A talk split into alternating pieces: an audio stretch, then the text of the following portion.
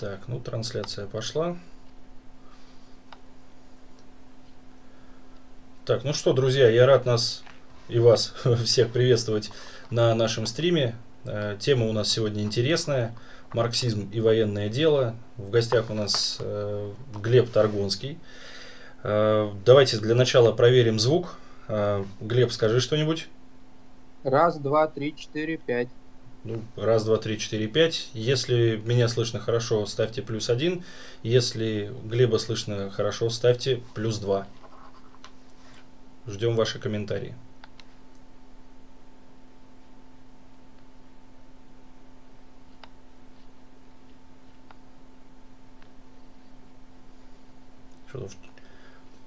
Пока еще нет. Ну, мне тут программа подсказывает, что нас слышно хорошо. На самом деле. Вот так. Дмитрий нам написал, что плюс один. А что с гостем?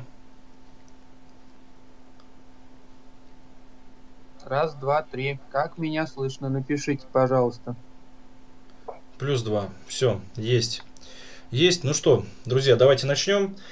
А, сегодня Глеб расскажет на интереснейшую тему, которую вот за кадром мы уже обсудили, что она совсем не на один раз.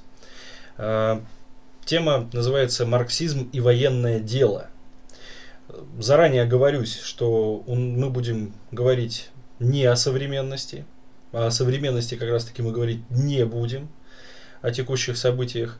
Поэтому а, предоставляю слово нашему гостю. Глеб, начинай. Спасибо, Антон. Да, мы действительно не будем говорить о современности. Тема у нас посвящена теоретическому обоснованию войны, военных конфликтов, восстаний и революций. Как на это смотрели классики, а, как в истории вообще развертывалось отношение к военному делу, к законам войны и так далее. И постараемся, хотя это и сложно, выкристаллизовать в ходе нашей беседы именно основные положения относительно конфликтов, относительно войны, относительно революции, как они у классиков марксизма и у их продолжателей э, показаны. А кто хочет, может применить эти знания, эти инструменты к современности на здоровье. Итак, ну начнем мы, наверное, с того, что войны, они сопровождали историю человечества практически всегда. А, даже археологические данные показывают, что существовали конфликты серьезные с участием несколько тысяч, даже несколько десятков тысяч воинов уже в первобытную эпоху, в период разложения родового строя. Ну, а когда появилось государство, когда появилась, э, собственно, цивилизация, как нас учит Энгельс, происхождение семьи частной собственности и государства, появляются первые рабовладельческие государства, они начинают воевать, они начинают экспансию, Война становится ремеслом, которым занимаются специальные э, отряды, специальная армия, специальные вооруженные силы. И вот эта эволюция, с одной стороны, вооруженных сил, с другой стороны, армии, с третьей стороны, стратегии, тактик и так далее, оружие, которое применяется так или иначе в тех или иных э, вооруженных конфликтах, понимание того, что есть война справедливая, что есть несправедливая, это становилось э, действительно на протяжении тысячелетий одним из э, важнейших э, интересов ученых. Многие писали о войне, Платон, Аристотель, а, Гуга Гроци, перечислять мы можем очень долго, но мы сегодня будем говорить в первую очередь о марксизме и что такое война, вооруженный конфликт с точки зрения марксистов и марксизма. Ну, надо сказать, что война, и в этом плане тот же Ленин брал на вооружение формулу Клаузевица, относительно того, что война – это продолжение политики иными средствами. Мы еще вернемся к этому клаузицу в ходе беседы. Но главное то, что действительно ходе э, войны те классовые противоречия, которые существуют на основании той или иной экономической реальности, базиса производственных отношений, находят выход в форме политического противостояния, и именно вершина этого политического противостояния – это именно вооруженный конфликт, в котором проявляются именно эти самые классовые противоречия, противоречия вообще между различными слоями общества, которые не находят никакого иного, а, получается, выражения, кроме как война на истребление, на подавление и так далее. Война – это всегда столкновение разных э, форм хозяйствования, потому что главное, что есть в войне, это ресурсы. То есть э, на протяжении тысячелетий побеждал в первую очередь тот, у кого были ресурсы, кто мог их мобилизовать, кто мог их грамотно распределить, кто мог грамотно создать армию, которая способна воевать. Безусловно, немаловажно было и военное искусство, то есть э, как ты правильно умеешь применять войска, как ты их обучаешь и так далее. Ну и в конечном счете, э, как и любая другая форма производственных отношений, а война это тоже одна из форм производственных отношений, потому что в ходе войны, например, происходит перераспределение ресурсов, побеждает тот, кто лучше организует свою армию, свою военную экономику и так далее. Так вот, в ходе этих самых вооруженных конфликтов происходила эволюция самого военного дела, происходила эволюция, ну, опять же, оружия того же самого, знаменитая дихотомия и постоянное противодействие щита и меча, то есть наступательного и оборонительного оружия, меняла историю. Появлялись такие э, явления, как э, военные революции. Они происходили и в античности, они происходили и в средние века, они происходили в XIX веке. Мы о них тоже подробно поговорим. И, безусловно, а, очень многие исторические конфликты, вековые конфликты решались на поле боя. И ни Маркс, ни Энгельс, ни последующие а, теоретики и практики марксизма мимо них пройти не могут. И еще один момент. Надо сказать, что трудно назвать среди основоположников тех или иных а, течений в социализме, коммунизме, марксизме – в учениях, которые сформировались на базе марксизма, а, деятеля, который не был бы военным, то есть который не был бы военнослужащим или не занимался строительством армии, или не занимался подготовкой, осуществлением и руководством восстаний. Ну, наверное, а, только Маркса можно назвать таким действительно кабинетным ученым, который не сталкивался напрямую с военным делом, хотя он о нем тоже очень много писал, мы к этому вернемся. А все остальные были военными, причем имели очень широкую практику. Про Энгельса я могу сказать, что он в ходе а, революции 1848 года а, был одним из вождей повстанцев в Германии. Он, в принципе, прошел все возможные варианты войны, то есть он руководил и партизанским отрядом, занимался фортификацией, занимался практикой в артиллерийском деле – то есть он действительно был на практике военным, но и теоретиком он стал тоже, безусловно, блестящим, мы к этому вернемся. Ленин. Во-первых, Ленин руководил восстанием, а, которое мы знаем как Октябрьская революция в Петрограде и Москве. Ленин был а, главным зачинщиком, застрельщиком создания рабоче-крестьянской Красной Армии, поэтому он тоже был практиком войны. Троцкий тоже руководил армии э, РКК, так как он был нарком, э, народный комиссар армии и флота. Сталин был, его иногда называют пожарником Ленина, его бросали на самые опасные участки фронта гражданской войны и под Царицын, и под Петроград, э, в район Красной Горки и так далее. Э, далее, собственно говоря, Фрунзе, один из величайших и практиков, и теоретиков – военного дела 20 века. Ким Ир Сен, который был блестящим вождем именно военным, партизанским, а впоследствии тоже создателем своей э, Корейской народной армии, которая разгромила американцев впоследствии.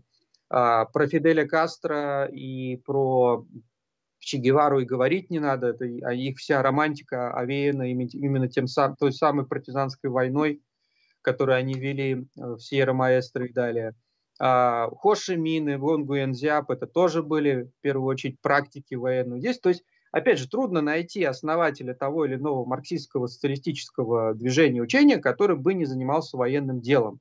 И военное дело, поскольку оно, с одной стороны, позволяет добыть победу вооруженным путем в революции, а с другой стороны, позволяет эту самую революцию защитить от агрессоров, в первую очередь от а, реакционеров, империалистов и так далее, это важнейшая часть учения марксизма, о которой мы сегодня и поговорим.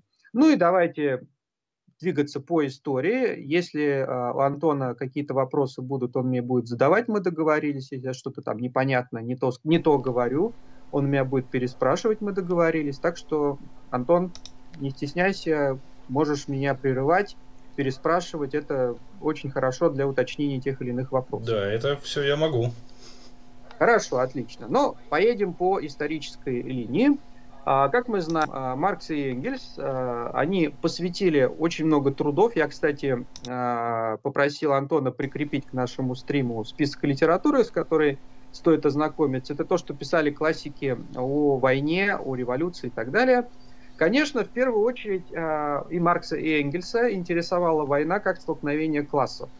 Они боролись с популярной тогда, да и иногда и сейчас, иногда она всплывает, теории так называемого этического происхождения войн. Эта теория, прямо скажем, идеалистическая. Она гласит, что войны происходят потому, что человек не может без войны. Ему нужно воевать, ему нужно через войну самоутверждаться.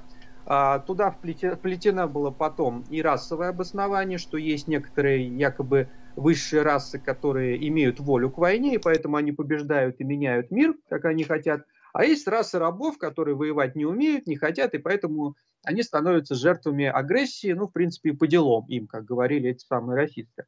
На самом деле, конечно же, а, любая война, любой конфликт не начинается просто так, что кто-то захотел или кто-то имел какую-то волю. В основе его явля... лежит именно классовые отношения, производственные отношения, опять же, уровень этих самых производственных отношений и, безусловно, а, столкновение по поводу, в первую очередь, ресурсов.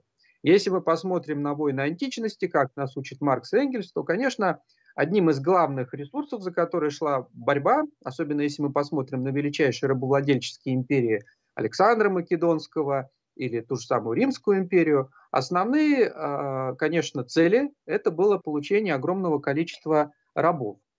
А, собственно, Римская империя а, и начала свои вот эти захваты в первую очередь для того, чтобы завоевать территорию, получить рабов, получить ее ресурсы, разграбить ее и так далее. Кстати, а, это тоже являлось одной из целей войны всегда, грабеж. То есть, когда забираешь все ценности напрямую, грубо. Впоследствии, как мы знаем, и марксисты, и Карл Маркс, и Фридрих Энгельс об этом неоднократно говорили, войны эволюционировали, они усложнялись. И если раньше, в средние века, в древности, военным делом занималась э, незначительная группа лиц, да, ну вот если мы посмотрим на средние века Европу, то сословие рыцарей, которое и должно было заниматься военным делом, оно обычно составляло не более 1% населения. И надо сказать, что не все они непосредственно занимались войной. Вот. Но, тем не менее, понятно, что армии были небольшие, армии были вот как раз-таки э, либо те, которые призывались на службу как вассалы, либо наемники были, если своих не хватало. Но, тем не менее, армии были небольшими, и большая часть населения той или иной страны, допустим, средневековой Франции и Англии, где, как мы знаем, шла знаменитая Столетняя война, оно в войне не участвовало, как вооруженные да, комбатанты, но оно от нее страдало, потому что она была вынуждена кормить обе стороны, ее, э, это население крестьянского в основном постоянно грабили и так далее. Все менялось во время так называемой Великой военной революции 16-17 веков, когда с распространением огнестрельного оружия, с техническими новинками в деле а, тех же самых, э, того же самого кораблестроения, артиллерийского строения, успехов вообще в промышленности, которая тогда только начала зарождаться, армии постепенно становились все более и более крупными, все более и более мощно вооруженными. Рыцаря победила хорошо организованная пехота, а, рыцарские замки снесла хорошо организованная и мощная артиллерия, поэтому и в замках уже перестала быть потребность, а впоследствии перестала быть потреб... потребность в самом феодализме. Поэтому как раз-таки э, то, что происходило в 16-17 веках, это предтеча краха феодализма и триумфа капитализма как нового способа производства и нового способа ведения эффективной войны, безусловно. Так вот, а, в ходе этой революции выяснилось, что нужны армии а, гораздо более мощные, гораздо более а, сплоченные, регулярные, особенно что касалось флота. Кстати, я недавно познакомился с интересной книгой, которая была посвящена феномену пиратства, совместного мусульманско-европейского пиратства в Средиземном море в 17 веке. Так там э, очень интересное высказывается мнение, с которым я в целом соглашусь, что вот, допустим, корабль э, 16, 17, 18 веков с командой, неважно, это пиратский корабль или это корабль обычный, военный, э, это, по сути, э, аналог фабрики, потому что в замкнутом пространстве десятки, сотни мужчин замкнуты, они работают, они вынуждены постоянно, монотонно производить определенную деятельность, они не имеют возможности уйти э, с этого корабля. И самое главное, что они вот уже, по сути, в производстве совершенно другом заняты. А, и во многом в, в этих военных кораблях был прообраз будущих фабрик, будущих военных фабрик и так далее. И постепенно э, Маркс и Энгельс показывали, что военное дело, оно заставляло те или иные государства а, и изменения в этом военном деле пересматривать свое отношение к своему политическому строю и к своей экономике. А, например, в 16-17 веках в Европе шли очень серьезные религиозные войны между, ну, если обобщить, протестантским севером и католическим югом, в ходе которого несмотря этих конфликтов, это были знаменитые религиозные войны во Франции, религиозные войны в Германии, 30-летняя война, 80-летняя война, которую, кстати, мы знаем под названием а, Нидерландской буржуазной революции, между прочим. Так вот, эти конфликты показали, что несмотря на превосходство ресурсное, численное армии католических, армии и вообще военной экономики протестантских государств, таких как Англия, Голландия. Маленькая Голландия победила вообще-то Испанскую империю, над которой никогда не заходило солнце, потому что уже в 16-17 веках ей принадлежали значительные колонии и в Америке, и на Филиппинах. То есть действительно огромная империя была побеждена маленькой Голландией на самом деле. Так вот, это произошло потому, что у них было лучше организовано производство, и потому что там уже был фактически строящийся капитализм.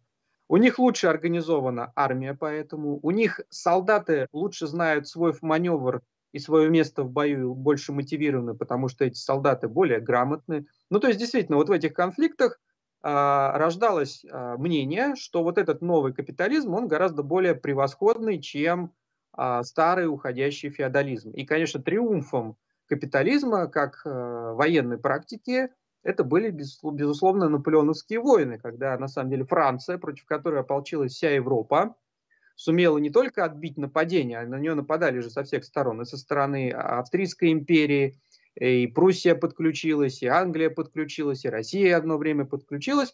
Несмотря на это, Франция, поскольку она начала строить активно капитализм, она не желала возвращаться к монархии, и монархию потом, как мы знаем, в 15 году, в 14-15 году ей на штыках принесли в обозе наступающих армий врага. Тем не менее, она сумела а, противостоять всей Европе, а, сумела выдвинуть из своей среды замечательных полководцев, в том числе того же самого Наполеона, который, э, восприняв все нововведения новой революционной армии, сумел разбить большое количество врагов, и даже несмотря на то, что он проиграл, морально Наполеон победил, потому что его вот эта вот кампании показали, что феодализм уже не способен нормально воевать, просто воевать да, с новым государством капиталистического формата. И в странах, в других начались пересмотры вот этих отношений, несмотря на то, что Россия стала жандармом Европы, все равно, безусловно,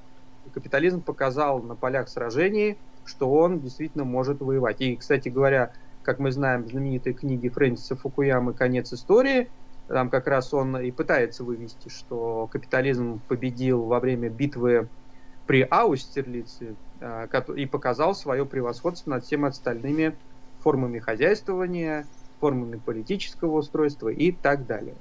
Маркс и Энгельс, конечно же, говорили о том, что капитализм тоже не вечен, на смену его придет совершенно новая формация, но произойдет это вряд ли мирным путем, это произойдет в результате революционных войн.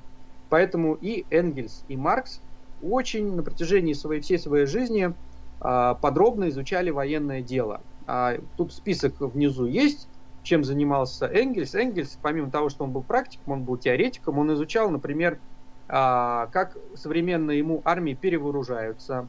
Он изучал все современные ему конфликты, писал по этому поводу статьи. Он изучал Крымскую войну он изучал франко-прусскую войну. И, кстати говоря, э, почитайте, пожалуйста, его письма о франко-прусской войне. Они в советское времена э, издавались отдельной книгой.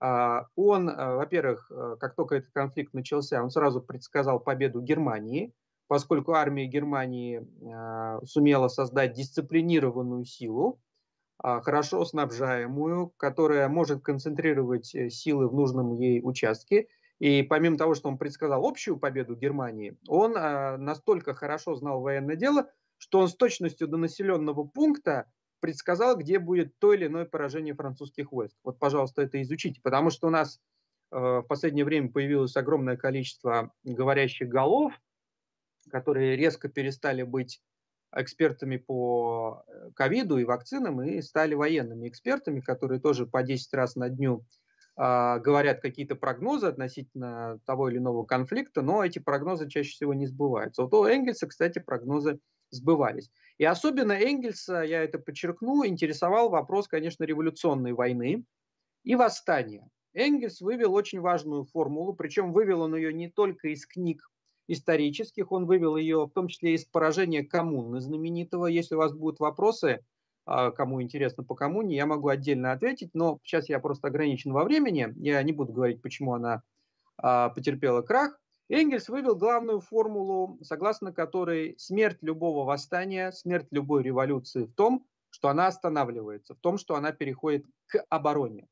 Революция и восстание, оно не должно останавливаться, оно должно развертываться. Как только восставшие переходят к обороне, превосходящий их враг, а он всегда будет на начальном этапе превосходить, просто-напросто эту революцию сомнет. Кстати, большевики и Ленин впоследствии этот урок выучили хорошо, поэтому они в 17 году сумели создать военную организацию большевиков. У меня на канале Красное ТВ есть видео по этому поводу, кому интересно, можете посмотреть, как это все работает. Это мы видео записали э, на канале Клима Жукова вместе с ним. А, Главное, что большевики не боялись работать с армией, они не боялись свои ряды принимать инициативных военных, которые привыкли наступать. И самое главное, и в период 17 года, и в последующую гражданскую войну большевики показали, что основой их стратегии является в первую очередь, э, если даже и оборона, то активная оборона, которая включает в себя различные контрудары, контрнаступления и постоянным э, мыслью в голове, что надо перейти в решающее наступление. Глеб, а, да. для того, чтобы поставить вопрос, да, у, у, по поводу войны, хотелось бы понять, все-таки, что такое есть война, да, и что есть военное дело в марксизме. Да, как раз ты очень вовремя это сказал, потому что я как раз перехожу к человеку, который не был марксистом, потому что он жил ну, до Маркса, но он оказал э, просто широчайшее влияние и на Энгельса, и на Ленина. Они его постоянно цитировали. В советские времена его книги издавались большими тиражами. Я говорю про Карла Фридриха э, Готлиба фон Клаузевица. Это был участник наполеоновских войн. Он воевал с Наполеоном вначале в составе прусской армии, затем в составе русской армии. Он был, э, дослужился до генерал-лейтенанта и прошел очень много кампаний и написал такой капитальный труд. У него есть много трудов, посвященных наполеоновским кампаниям, но самый капитальный труд, где он такой суммировал свое отношение к войне, это, а, он так и называется, «О войне», и он вывел формулу, которой оперировали все марксисты на самом деле. Э, формула такая. Война – это продолжение политики другими средствами. Ну, то есть давайте посмотрим, попробую нарисовать цепочку, что такое война. Есть определенный уровень производственных отношений. В классовом обществе понятно он какой, кому принадлежит эти самые орудия труда, на которых работают а, те, кто подчиняется. Это понятно, я думаю, это объяснять не надо. В ходе развития этих самых производственных отношений возникает либо внешний конфликт с каким-то другим государством, например, а, предположим, Одно капиталистическое государство хочет завоевать другое капиталистическое государство, поскольку хочет завладеть его ресурсами, ну или избавиться от конкурентов за те же самые колонии, что произошло, например, в Первой мировой войне. Естественно, оба государства начинают готовиться к войне. А, но армия и военное дело в том или ином государстве зависит, во-первых, от уровня производственных отношений, от производственных мощностей. Понятно, что государство с 10 тысячами человек имеет меньше ресурсов для производства оружия и создания мощной армии, чем государство с 10 миллионами человек, это понятно. И э, внутренняя политическая обстановка в этой стране, режим, форма правления, они тоже влияют на то, какая эта армия будет. Кто там будет призываться, будет ли призыв или армия будет исключительно профессиональна, а может быть это будет армия сословная, а может быть это будет армия где офицеры будут представители только определенной национальности или только определенного сословия и так далее. И в конечном счете во время войны, то есть все, когда доходит до прямых вооруженных столкновений, выясняется, кто лучше подготовился к войне, с одной стороны, но это слишком легко. А более глубокая мысль, чья форма производственных отношений, чья форма политического устройства а, более получается, способна пережить войну и привести к победе. Когда столкнулись а, две силы, фашизм и социализм, в ходе Великой Отечественной войны, несмотря на то, что, по сути, за Гитлером была вся Европа, которая либо примкнула к Гитлеру, либо была порабощена им и все ресурсы, которые работали на войну, и вроде как а, Советский Союз и его судьба были предрешены, мы с Ярским подробно об этом говорили в стриме «Бренды смерти». Кому интересно, пересмотрите. А, так вот, выяснилось, что все-таки политика, экономика, производственные отношения, а, надстройка такая, как воспитание, образование и прочее, в Советском Союзе оказались более а, сильны, и Советский Союз в итоге выиграл эту войну. Это вот очень, очень важный момент. Еще один момент, связанный с пониманием марксизма о войне, это э, какие бывают войны вообще. Ну, понятно, что бывают войны между двумя э, хищниками, допустим, между двумя капиталистическими государствами. Бывают войны захватнические, когда одно государство хочет завоевать другое. Бывают войны колониальные, когда одно государство хочет превратить другое государство или территорию в колонии, это понятно. Бывают войны революционные, которые приводят к смене, по сути, всей формации, да, начиная с того, что меняют власть на более прогрессивную. Если это осуществляется, это действительно революционная война, а не просто переворот вооруженный. Бывают, конечно, войны э, освободительные. И, кстати говоря, и у Ленина, и у Сталина, вот мы плавно переходим, было понятие о войнах, э, что есть войны справедливые и несправедливые. Ну, понятно, какие войны являются справедливыми.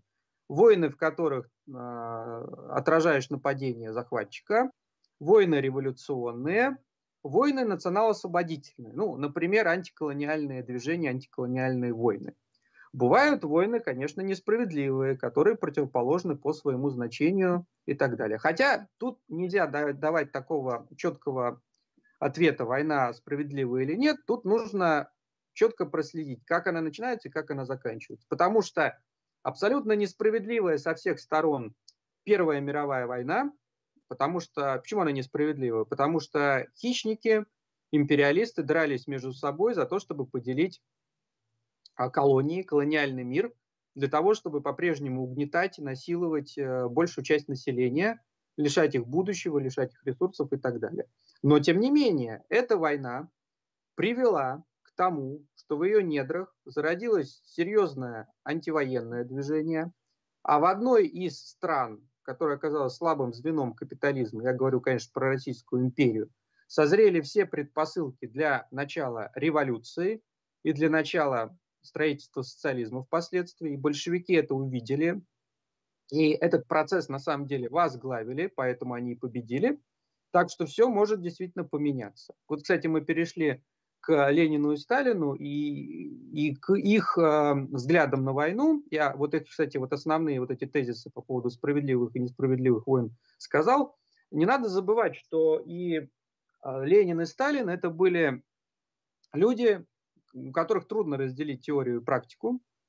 Они действительно э, дрались за социализм, они создавали армию красную и очень много сил положили на это. И, безусловно, главным, э, что отличало Красную армию от армий других государств до нее, было ее, э, ну, во, имя чего она дралась, да, кто был э, начальником этой армии. Вот если мы посмотрим на армию буржуазных государств, понятно, кому подчиняется вся армия, призывная она или профессиональная. Она подчиняется классу капиталистов, если это э, государство феодальное или полуфеодальное, она может подчиняться классу феодалов. Кому подчинялась Красная Армия, и в чем ее уникальность? Почему такой армии до этого не было? Ну, если не брать только пример коммуны, но все-таки коммуна, она просуществовала очень мало, полтора месяца была разбита, а, и не стала армией крупной, да, все французской, например. Так вот, рабоче-крестьянская Красная Армия – это армия, которая э, подчиняется съезду Советов. А съезд Советов – это вот та самая форма изъявления большинства населения страны, бывших угнетенных классов, рабочих и крестьян, которые впервые стали хозяинами своей страны и своей судьбы. И обрели субъектность в лице своего правительства, Совнаркома, и, наконец, в лице а, своей армии. И вот, кстати, предвосхищая вопросы, которые очень часто в ходе проекта «История гражданской войны» возникают, почему большевики победили. Хотя против них, по сути, воевали не только белогвардейцы, но и весь капиталистический мир. А победили они потому, что они выражали интересы большей части населения, рабочих и крестьян. Потому что именно большевики юридически обосновали черный передел, то есть э, тот процесс, в ходе которого крестьяне наконец-то впервые за всю историю, возможно, нашей страны брали землю в свои руки и сами делили ее между собой. Ну, про рабочие вопросы понятно как большевики его решили. Поэтому поддержка Красной Армии, несмотря на то, что было очень сложно ее строить, несмотря на то, что происходили процессы, которые происходят в любой армии периода а, очень тяжелого состояния, то есть там были, да, конечно, были процессы дезертирства, были процессы неповиновения, были процессы перебежек там, к белым и обратно. Это все, безусловно, было. Но, несмотря на это, поддержка населения позволяла эту армию снабжать, эту армию растить, вливать в нее новых и новых и добровольцев, и призывников, вы, э, выдвигать э, на руководящие должности людей, которые действительно имеют талант к военному делу, целая плеяда – Фрунзе, Буденный, Ворошилов, и имя огромное количество, Карбышев тот же самый, э, которые умеют управлять войсками, которые дерутся э, хорошо, которые могут руководить и которых действительно сама вот эта вот э, солдатская масса выдвигает наверх. Именно поэтому Красная Армия и победила. И урок октября, урок гражданской войны и урок вообще революционных войн заключается в том, что во время революции, восстания нужно давать народу а, свободу военного творчества в том числе. Вообще революция – это процесс раскрепощения людей, безусловно, трудящихся, угнетенных бывших. Они впервые обретают самое главное – субъектность историческую. Они начинают творить историю. Мы, кстати, неоднократно на канале «Революционная инициатива» это подчеркивали. Особенностью любой революции является то, что бывшие классы, которые были, ну, по сути, навозом, на котором Э, росли вот эти вот якобы прекрасные цветы буржуазии или феодального класса, неважно, о которых даже мы не знаем имен. Вот вы, допустим, можете прийти в Третьяковскую галерею или в Ленинградский русский музей и, например, искусство XVIII века, да, портреты вельмож, каких-то там дам, смолянок и так далее. За этим портретом, за каждым, безымянные могилы десятков тысяч людей, от которых не осталось ничего. Даже имени мы их не знаем. Был какой-то крестьянин, крепостной раб, вот он где-то когда-то умер. Он не нужен. Все, он, он мог быть гениальным писателем, поэтом, он мог быть гениальным ученым, но он был рабом, и его смысл жизни был в том, чтобы умереть, чтобы вот этот узенькая прослойка, узенький класс был счастлив. В революции все по-другому. И впервые классы угнетенные имеют волю, имеют субъектность, и этим пользуются. Вот у нас, например, на канале Красное ТВ, опять же, Жуковым, Жуковым вышел, а, вышло видео, посвященное тачанке. Почему тачанка появилась именно у красных, ну, по некоторым данным, еще и у зеленых, у Махно, но это тоже народное революционное творчество. Почему эта тачанка позволяла выигрывать сражения бывшим унтер-офицерам и прапорщикам против их генералов? Тот же самый Буденный, он пять раз громил своего э, командира Уголая, например. Да? Ну, как бы, это о многом говорит. И Ленин, Сталин, и в их лице вся партия фактически, Фрунзе тот же самый, они э, давали свободу этого военного творчества, и это тоже один из э, тех моментов, который позволил красным в итоге победить, сохранить социализм и начать его плодотворное строительство. Вот. Это что касается Ленина и Сталина. Но, безусловно, э, нельзя не упомянуть такого человека, как Фрунзе. Э, у нас на канале Красное ТВ по поводу его фигуры есть э, отдельное э, в рамках проекта «Лица гражданской войны» отдельное видео, посмотрите. Человек, который был студентом совершенно не военным, а, партия его поставила а, в армейские, красноармейские ряды. И он действительно настолько а, взялся за дело с умом, с всем вниманием к проблемам, что он во многом и создал ту самую Красную Армию. Он один из строителей Красной Армии. Посмотрите, пожалуйста, вы просто поймете сам механизм того, как люди не военные становятся военными и блестящими военными. Глеб, а, а что если мы повернемся на восток, к Мау и так далее? Вот мы к этому идем. Я, все, все по теме. Дело в том, что, безусловно, Октябрьская революция, она а, усилила все антиколониальные процессы. На Востоке, мы знаем, Китай пытался избавиться от колониальной зависимости. И появился такой человек, как Мао Цзэдун. Он был э, коммунистом, э, один, одним из, по сути, деятелей Коминтерна. Кстати, Коминтерн это тоже том числе и военная организация, надо признать. Э, конечно, он действовал в очень тяжелой обстановке. И многие, кстати, его упрекали, в том числе и поздние советские пигоны, э, точнее даже не так выразился, не пигоны, а просто враги, обвиняли его в том, что он э, якобы всегда опирался на крестьян. Вообще-то изначально Мао Цзэдун планировал рабочую революцию в промышленных центрах Китая. Но сама жизнь показала, что в Китае рабочих мало, и нужно опираться на трудовое крестьянство. Мао Цзэдун около 25 лет проводил очень серьезную партизанскую войну, вначале против националистов, затем э, против японцев, затем снова против националистов. Эта война в 1949 году, 1 октября, такой есть дата в Китае, э, завершилась победой. Одним из, одной из наработок Мао Цзэдуна была теория, по которой, кстати, до сих пор воюют э, так называемые маоисты, хотя себя не называют марксисты-ленинцы, в Индии, на Филиппинах, в Непале, в Латинской Америке частично. Это теория затяжной народной войны. Это как раз-таки та самая партизанская война, когда небольшой отряд революционеров вооруженных приходит в тот или иной район, мобилизует крестьян, создает вначале очаг в виде одной деревни, потом район в виде нескольких десятков деревень. Затем этот район превращается в советский район, там, получается, создается освобожденная советская территория. Затем эти районы расширяются, они ведут, безусловно, бои бои партизанские очень тяжелые. А, но постепенно и армия растет, и эти районы а, все более и более ширятся, и в конце концов они окружают города, где центр контрреволюции. Эти города в конечном счете и берут. Это вот основная теория Мао. Кому интересно подробнее, у нас как раз Ярским был стрим, посвященный маоизму я подробно по эту, про эту э, концепцию войны поговорю. Эта концепция до сих пор используется, например, наксолитами Индии, про которую я тоже очень много э, подробно говорил.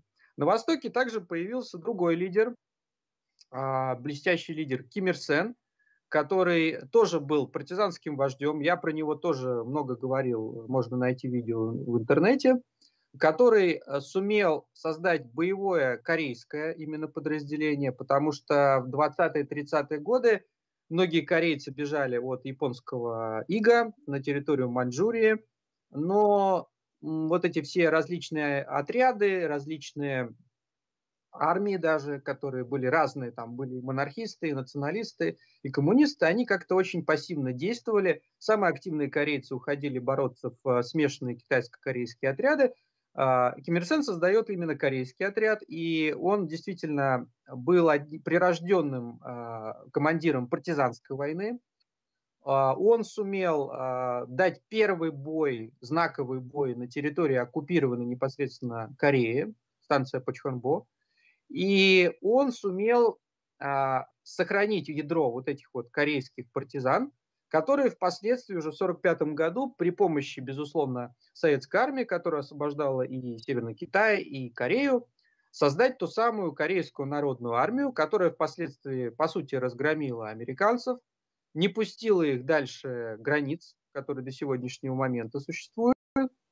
И одна из теорий военных, связанная как раз с именем Ким Ир Сена, который развивал Ким Чен Ир, развивал а, развивает до сих пор Ким Чен Ын, это теория а, Сангун. Это очень такое сложное учение, но я его попытаюсь, так как у меня ограничено время, просто так э, общ, общими мазками обрисовать. Это теория, которая, согласно которой армия на первом месте. Армия в стране социалистическая является важнейшим э, инструментом не только для отражения агрессии, не только для обеспечения безопасности страны, она является важнейшей хозяйственной силой и, самое главное, воспитательной силой. Потому что по Чучхе и Сангун а, главное в социализме, помимо того, что, да, есть, безусловно, производственные отношения, а, уровень развития, орудий труда и так далее, важная эта вещь – это человек, его развитие, его воспитание. И вот та самая армия, так же как партийные, комсомольские и прочие институты, она обеспечивает воспитание нового мировоззрения человека, для которого общественное и личное, вот я всегда подчеркиваю, почему КНДР уникальное государство, потому что в нем общественное и личное вообще неразделимы. Человек не может себя ощутить вне коллектива, и в то же время коллектив не может э, поставить себя вне конкретного человека. Все взаимосвязано. И армия, как важнейший воспитательный элемент, она обеспечивает вот эту самую безопасность государства и коммунистическое воспитание новых и новых поколений. Вот это самая преемственность. Это что касается теории Сангуна и военной э, составляющей, которая действительно обеспечивает им независимость до сегодняшнего дня. И военная экономика КНДР справляется со всеми задачами, несмотря на жесточайшие санкции. Я про это много раз говорил. И в конечном счете а, перевоспитывает а, новые и новые поколения, которые себя ощущают социалистами, ощущают преданными патриотами, своей корейской социалистической родины. И я думаю, что еще мы должны э, поговорить, вот у нас времени не так много осталось, да, поговорить о Че Геваре. Да, я только хотел сказать, что про, про Че Гевару-то нельзя забыть, ни в коем случае. Да, да, да. Ну, я, я по истории, то есть как, как все это появлялось, да, потому что Че Гевара, он, безусловно, э, коммунистом, социалистом стал с конца 40-х начала 50-х годов. Ну, про Фиделя Кастро я а, тоже, может быть, подробно как-нибудь расскажу.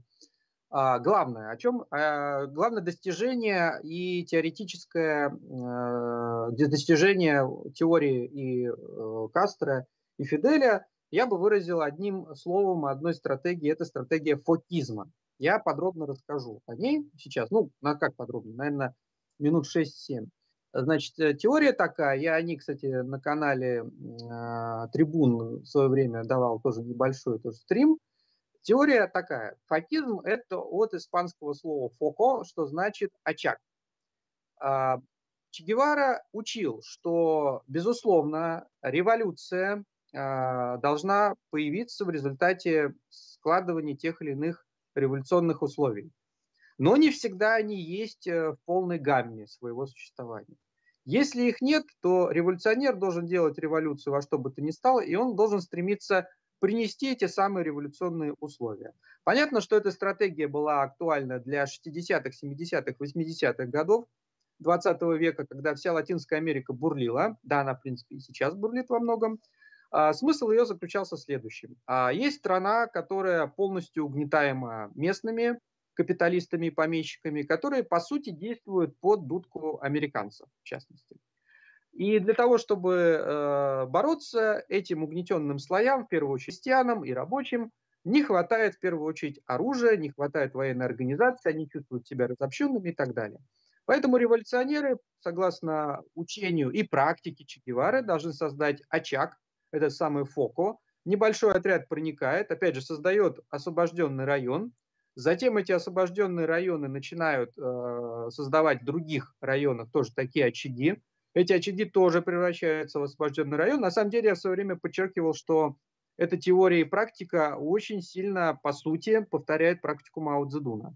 И в конечном счете, как это произошло на Кубе, это создание революционных районов позволяет повести наступление на город, как это было в время Кубинской революции, город Санта-Клара, и в конечном счете выиграть бой с э, местными капиталистами, а возможно даже, точнее невозможно, мы на примере Кубы знаем, и с э, американскими империалистами, потому что была же высадка в заливе свиней, да, когда американцы попытались э, высадить своих специалистов и так называемых гусанос, кубинских эмигрантов, которые были вооружены до зубов, но та самая революционная армия, которая в сражениях закалилась, может действительно противостоять даже самым мощной армии мира. Кстати, по поводу еще, вот мы забыли, забыли по поводу Хошимина и Вон Гуэнзяпа сказать пару слов.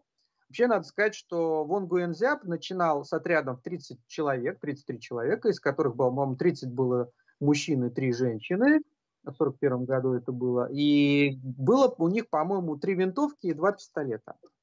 Но, используя теорию партизанской войны, используя теорию связи с массами, впоследствии эта армия сумела громить японцев, естественно, разрастаясь. Затем она разгромила французские колониальные войска, а в конечном счете, та самая армия, которую создавали Хошимин и Вон Гуэнзяб, в 1975 году, как мы знаем, разгромила армию США. И это, кстати, была э, за всю историю США, за всю историю США э, второе поражение. То есть вот на самом деле армия США, она знала одну ничью, это, ну, это очень условное понятие, это Корейская война. Кстати, тоже поражение это было от коммунистической армии и коммунистической армии Китая, и коммунистической армии Кореи, и коммунистических э, добровольцев э, советских, кстати говоря. И вот, вот это поражение было еще и в 1975 году, когда США вынуждены были бежать из Вьетнама, что, что действительно ознаменовало победу именно красного оружия. То есть вот тоже люди, которые складывали теорию и практику победы. Ну вот я так общими мазками обрисовал очень краткую историю. Вот на самом деле, вот я про каждую э, фамилию, которую я говорю, допустим, Че Гевар, да, а, Хошимин, а, Ленин, Сталин, про каждого надо делать передачу на три часа. Именно посвященную их военным разработкам, военной теории и военной практике. Это как минимум. То есть да, можно посчитать, что у нас, наверное, стрим был бы сейчас где-то 25-26 часов, если так разобраться. Понятно, что многое чего я упустил, и в ходе вопросов, которые сейчас последуют, я думаю, что я отвечу на все интересующие вопросы, кому конкретный аспект интересен. Да, наверное, Антон? Да, конечно. Вопросов сейчас пока немного, так что всех призываю писать большими буквами слово «вопрос» в комментариях, и мы на них обязательно ответим. Э, у меня отдельный вопрос есть. Э, Все-таки в чем же разница между капиталистическим военным делом и марксистским военным делом? Хорошо, хорошо, вопрос в тему. А, капитализм является, а, естественно, властью капиталистов, это понятно, которые в войнах преследуют свои интересы. И, кстати говоря, так как их класс небольшой, понятно, что их интересы слабо коррелируются с интересами большинства населения. А, кстати, во время, например, Второй мировой войны капиталисты воюющих стран, так как у них были свои интересы, вполне себе договаривались и даже торговали с врагами. А, я про это говорил в стриме про бренды смерти, пожалуйста, пересмотрите. Но главное, а, в капитализме, так как большая часть интересов капиталистов, она противоречит интересам угнетенных классов, значит, для того, чтобы заставить их воевать за свои интересы, нужно их а, переформатировать. То есть это ну, провести очень серьезную работу с их образом жизни э, с их надстройкой, с их воспитанием и так далее. Поэтому армия капиталистических государств всегда это армия, основанная на очень жесткой муштре, на очень жесткой э, казарменной жизни. И самое главное, даже не в этом деле, а в шовинизме, в создании теории исключительности того или иного народа. Ну, грубо говоря, мы завоевываем э, африканскую колонию, потому что мы полноценная раса, а эти неполноценные. Мы воюем, условно говоря, с этой нацией, потому что эта нация неполноценная, а мы полноценные, поэтому мы победим. Ну и иногда щепотку сверху религии а, из прошлых эпох берут, потому что, опять же, с нами Бог, да, вот это известная а, цитата «God mit uns», «С нами Бог», э, «In God we trust» и так далее. То есть Бог, получается, мобилизован всеми э, сторонами конфликта. Это, кстати, хорошо Гашек э, в своем э, произведении «Браво, солдат Швейк» показал, что Бог как бы везде воюет, ну а за кого? Но, но это работает. То есть вот такое вот определенное, даже, кстати, расчеловечивание. Кстати, а, для того, чтобы понять, как вообще строится военное воспитание в любой капиталистической стране, а, рекомендую посмотреть, э, наверняка смотрела большая часть наших зрителей и слушателей, фильм «Цельнометаллическая оболочка». Конечно, вот. смотрели. Но, но лучше, лучше, лучше все-таки его посмотреть, но книга лучше. Книга Густава Хесфорда «Старики», ну, я так, перевод я считаю неправильный, я бы сказал «дедушки» по-нашему, ну, старослужащие имеется в виду, как раз по которой этот фильм э, поставлен. Кстати, Густав Хесфорд поругался с э, как раз Кубриком, что тот снял немножечко не тот финал и немножечко не так. Потому что, кстати, в этой книге есть очень интересное продолжение, что рядовой шутник есть такое продолжение. Ты слышал? Бледный блупер, нет? Нет, нет. Есть продолжение. В бледном блупере этот шутник попадает в плен к вьетнамцам, и он даже начинает вместе с ними воевать против американских войск. Ничего себе. Да, да. И причем бледный блупер это вот такой вообще во время вьетнамской войны а, такое фольклор американских солдат по поводу того, что вот есть американец, который воюет на, на вьетнамцев, так как он хорошо знает а, как устроена американская армия, он делает такие ловушки, в которых гибнут там сотни американских солдат. Там еще есть третья часть, она не переведена на русский язык, когда а, этого шутника возвращают домой, и он там едет, по-моему, в Сан-Франциско, с хиппи общается и так далее. Вот. А, но первая часть, она именно показывает, и в фильме это показано, как происходит расчеловечивание человека, как там а, просто из людей выбивают все гуманистическое, как из них делают, ну там прямо говорится, мы машины для убийства. Мы убиваем врагов, мы умираем сами, чтобы зеленее трава росла. Вот так. Да, все помнят этого прекрасного сержанта. Да, да, сержант, кстати, актер, ну ты, наверное, знаешь, что это актер, это тот самый актер, он, он сам был морпех, он всю эту муштру прошел, он воевал во Вьетнаме, этот актер, и так далее. А все-таки революционные армии, они основаны на другом принципе. А, во время революции воюет человек в первую очередь за свои интересы, интересы себя как угнетаемого. И а, в этой связи там уже не нужна такая палочная система. В этой связи мотивировать можно совершенно другими способами и так далее. А, кстати говоря, когда советская, советский, э, советская армия, кстати, она уже не красная армия, а советская, постепенно менялось, и постепенно изменялось отношение к социализму и прочему, там все больше и больше вводилось элементов вот той самой капиталистической, по сути, муштры и так далее. И армия менялась, как и все остальное государство. Но революционная армия, ей не нужна, не нужна такая муштра. В принципе, там солдат знает, за что воюет. И, кстати, это позволяет э, проявлять просто чудеса героизма этому солдату. Потому что, давайте посмотрим, те же самые, ну, допустим, революционные солдаты а, Вьетнама. Да, это были солдаты, против которых воевала вся тогдашняя техническая цивилизация. На них сбрасывали напалм, бомбы, химикаты, оранж, от которого до сих пор в некоторых районах Вьетнама не растет э, э, трава, кусты и так далее. Но они победили, хотя они, конечно, в плане оружия, вооружения, боеприпасов, они полностью проигрывали американской армии. Настолько у них была сильна воля к независимости, к свободе, что они в конечном счете победили. Вот этот самый Давид победил этого гигантского Голиафа. Кстати говоря, они же тоже в сражениях растут, а, враг деградирует, так как он не может победить, а ты от, малень... от одной маленькой победы к другой все более и более растешь. Кстати, Кошемин говорил, что армия э, коммунистического Вьетнама, она напоминает маленького мальчика, а армия, ну, он говорил про французских колонизаторов, ну, в принципе, это применимо и к американской армии было, а армия французских колонизаторов напоминает старика, он сильный, но когда идет борьба, старик с каждым днем все слабеет и слабеет, а мальчик все с каждым днем все растет, растет, он становится сильным, и будет момент, когда мальчик победит. Но пока этот момент не достигнут, мальчик должен беречь себя, мальчик должен там действовать стиле hit and run, выстрелил, убежал, всячески э, раздражать вот эту самую армию и так далее. Но это принцип как раз партизанской войны.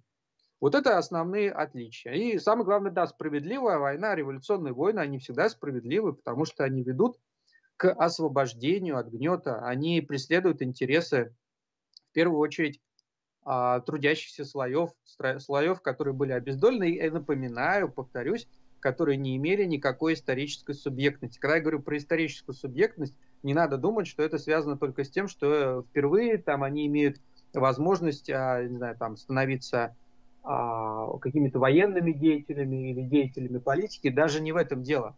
Просто ты можешь стать ученым, а раньше ты не имел возможности, потому что у тебя был тот самый стеклянный потолок, ты мог дорасти до определенного момента, потому что ты не из той семьи. Ты можешь стать писателем, ты можешь, и, кстати, твое искусство будет востребовано. Ты можешь стать э, учителем, ты можешь стать э, инженером, все пути открыты. Вот что такое историческая субъектность. Вот за это люди в том числе и воевали. Ну, то есть получается, что у нас основная разница, естественно, в базисе, в экономическом. В связи с этим у нас есть э, значительные различия в надстройке. Естественно. есть, и как следствие, военное дело тоже, оно же отражает все это, да. Во-первых, ну это же, это же все банально, потому что, опять же, производственные отношения дают оружие хотя бы дают, э, кстати, уровень их развития дает возможность, например, заменять труд э, рабочих э, на какое-то время трудом машин или трудом, например, женщин, детей во время мобилизации. Как, кстати, Советский Союз с этим справился. А вот, кстати, нацистская Германия с этим не справилась, потому что она в ходе войны, ну, все это прекрасно знают, кем она заменяла труд э, тех рабочих, которые она гнала а, в окопы войны. Она заменяла его в основном трудом заключенных и трудом а, военнопленных. И, кстати говоря, эти военнопленные заключенные занимались саботажем, ну, то есть это было очень ненадежно. И, кстати, в том числе и поэтому Германия проиграла. Это как одна, один из факторов. А Советский Союз, он, во-первых, сумел произвести а, эвакуацию промышленности в 1941 году. Это все надо было подготовить, это тоже все в плане было. Это все было плани- спланировано, по сути, с самого 17-18 года, если так разобраться. Советский Союз сумел заменить труд миллионов, 35 миллионов было призвано в армию вообще-то, а, рабоче-крестьянскую Красную Армию, заменить трудом детей, которые, в принципе, могли работать, подростки, трудом женщин, трудом каких-то механизмов и так далее. Это вот один момент, да, то есть мы можем вообще обеспечить армию всем необходимым, это раз. Второе, политическая система. А вообще, за что сражается солдат? Вот, например, офицер в английской армии на определенно недосягаемой высоте находится, а офицер, да, давайте даже не будем брать советскую армию, в американской армии это совершенно другой человек. И у него не такая высота, как э, у офицера английской армии. Насколько вообще человек в окопе сидит и себя отождествляет с той властью, которая э, отправляет его, по сути, в окопы и на смерть. А, будет ли он э, сражаться или нет, это тоже о многом говорит. И, конечно же, уровень воспитания, уровень э, развития мировоззрения, уровень отождествления себя. Вообще-то война – это всегда риск того, что тебя убьют, и ты должен в любой момент жизни отдать. Вообще, ты настолько сильно мотивирован, что готов отдать жизнь, или не очень? Или, или может тебе быть, это вообще ты... надо? Что у тебя останется да. да, да, да. Потому после что твоей сколько... смерти? Да, сколько случаев, ну даже вот опять же, армия э, Гитлера в Европе, да, э, война с Польшей. Польшу победили меньше, чем за месяц. И поляки могли оказывать сопротивление, потому что примеры обороны Варшавы, примеры обороны того же Вестерплатта и так далее показывали, что поляки могли воевать. Но правительство бежало, за что воевать полякам непонятно, и поэтому массовая сдача в плен. Кстати говоря, Чехословакия тоже, казалось бы, подготовилась к войне, но во время знаменитого а, вторжения в 1938-1939 годах она не оказала никакого сопротивления. Дания сдалась за один день, Франция э, потеряла, да, 100 тысяч человек, но за месяц сдалась. И давайте посмотрим Советский Союз, который оказал сопротивление, несмотря на все сложности, трудности, и в конечном счете повернул а, войска уже против врага и победил и добил его в его логове. Это тоже о многом говорит.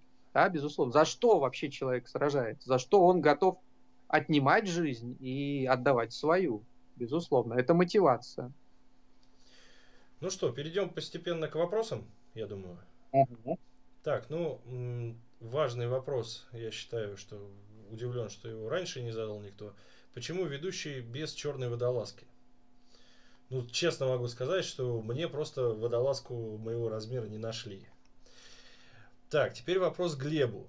Я, я, могу, я могу предположить, так. что это э, связано с тем, что вы опровергаете а, миф про начало Второй мир... Великой Отечественной войны, согласно которому была одна винтовка на троих, у вас э, одна на троих, не, не одна на троих водолазка. Опровержение мифа. А, хорошо, хорошо. Так, э, малоизвестный товарищ Игорь Шардыка задает вопрос. Что можно сказать о контрреволюционных выступлениях революционных классов, такие как в Ижевске, Кронштадте. Как предотвратить подобные явления? А, во-первых, в Кронштадте был в первую очередь военный мятеж. Это первое. И, кстати, лозунг его был за советы без большевиков. В Ижевске ситуация посложнее. А, ижевцы, у нас, наверное, в рамках проекта «История гражданской войны» на Красном ТВ будет про это передача. Я даже спланировал такое название «Рабочие против большевиков», хотя там будет не только говориться про Ижевск, но это были рабочие несколько привилегированные, и, кстати, выступали-то они не за монархистов, они выступали за эсеров, тоже за социалистов. Как этого избежать, это сложный вопрос. А, во многом такие выступления в ходе какой-нибудь революции обязательно будут, потому что рабочий класс – это не священная корова как нас пытаются некоторые типа марксисты убедить. Рабочий класс сам по себе неоднороден. В рабочем классе, который, безусловно, прогрессивен, и он могильщик буржуазии, это никто не будет спорить, если он левый, а, но, тем не менее, он неоднороден. В нем есть, например, белые воротнички, синие воротнички. В нем есть более привилегированные рабочие, менее привилегированные. А, в конечном счете, людьми часто двигают, двигают не какие-то возвышенные идеалы, а материальные. Если в ходе революции какой-нибудь завод по производству, ну, я пред, предпол, предположим говорю, по производству церковной утвари, на котором работает тысячи рабочих, внезапно, так как у нас теперь религия отделена от государства, их э, завод закрывается, понятно, что у этих рабочих могут возникнуть далеко не революционные, а достаточно контрреволюционные мысли. Так что такие эксцессы будут, но, понимаете, в том-то и дело, что это эксцессы. Потому что говорят, вот а, Ижевск. Ну, хорошо, еще примеры. Вот примеры каких-то забастовок, допустим, в 2021 году. Хорошо, еще. Все, примеры заканчиваются. В остальном рабочие поддержали большевиков. Кронштадт это вообще не рабочее восстание, это именно военный мятеж моряков, а, которые а, состояли далеко не из одних рабочих. Там были и крестьяне в том числе, и их сам лозунг а, «За советы без большевиков» – это лозунг в том числе очень сильно, э, так скажем так, находящиеся прикосновения с тем же самым Тамбовским восстанием. Тамбовское восстание – это крестьянское восстание. Кстати, мы про него тоже подробно говорили. Почему оно возникло и почему оно а, после встречи Ленина с представителями этих восставших. Кстати, вот тоже один из примеров того, как работает революционное правительство с восставшими из а, союзных классов, из классов угнетенных, готовы встречаться. А вот, например, встречаться с э, восставшими э, угнетенными представителями имущих классов, я таких примеров не знаю. Если они с ними встречаются, то только для того, чтобы подготовить какой-то каверзу и, например, как восстание Уотта Тайлера, э, предательски убить. Вот, кстати, в этом определенная разница. Так что эксцессы будут, но это именно эксцессы. Да, еще вопрос. Хорошо. Так, двигаемся дальше. Так, ну по последним событиям, я думаю, что мы не будем никаких комментариев давать. Да. А, потому что мы в начале стрима уже об этом сказали, что мы не будем рассматривать э, текущую ситуацию в связи с определенными ограничениями законодательства. Именно. А, так, Дмитрий Борисов задает вопрос, какие основные меры использовали контрреволюционные войска для противодействия, противодействия революционной армии, а также какие слабые места имеют молодые республики? По первому вопросу, ну, тут, наверное, проще будет на примере гражданской войны в России.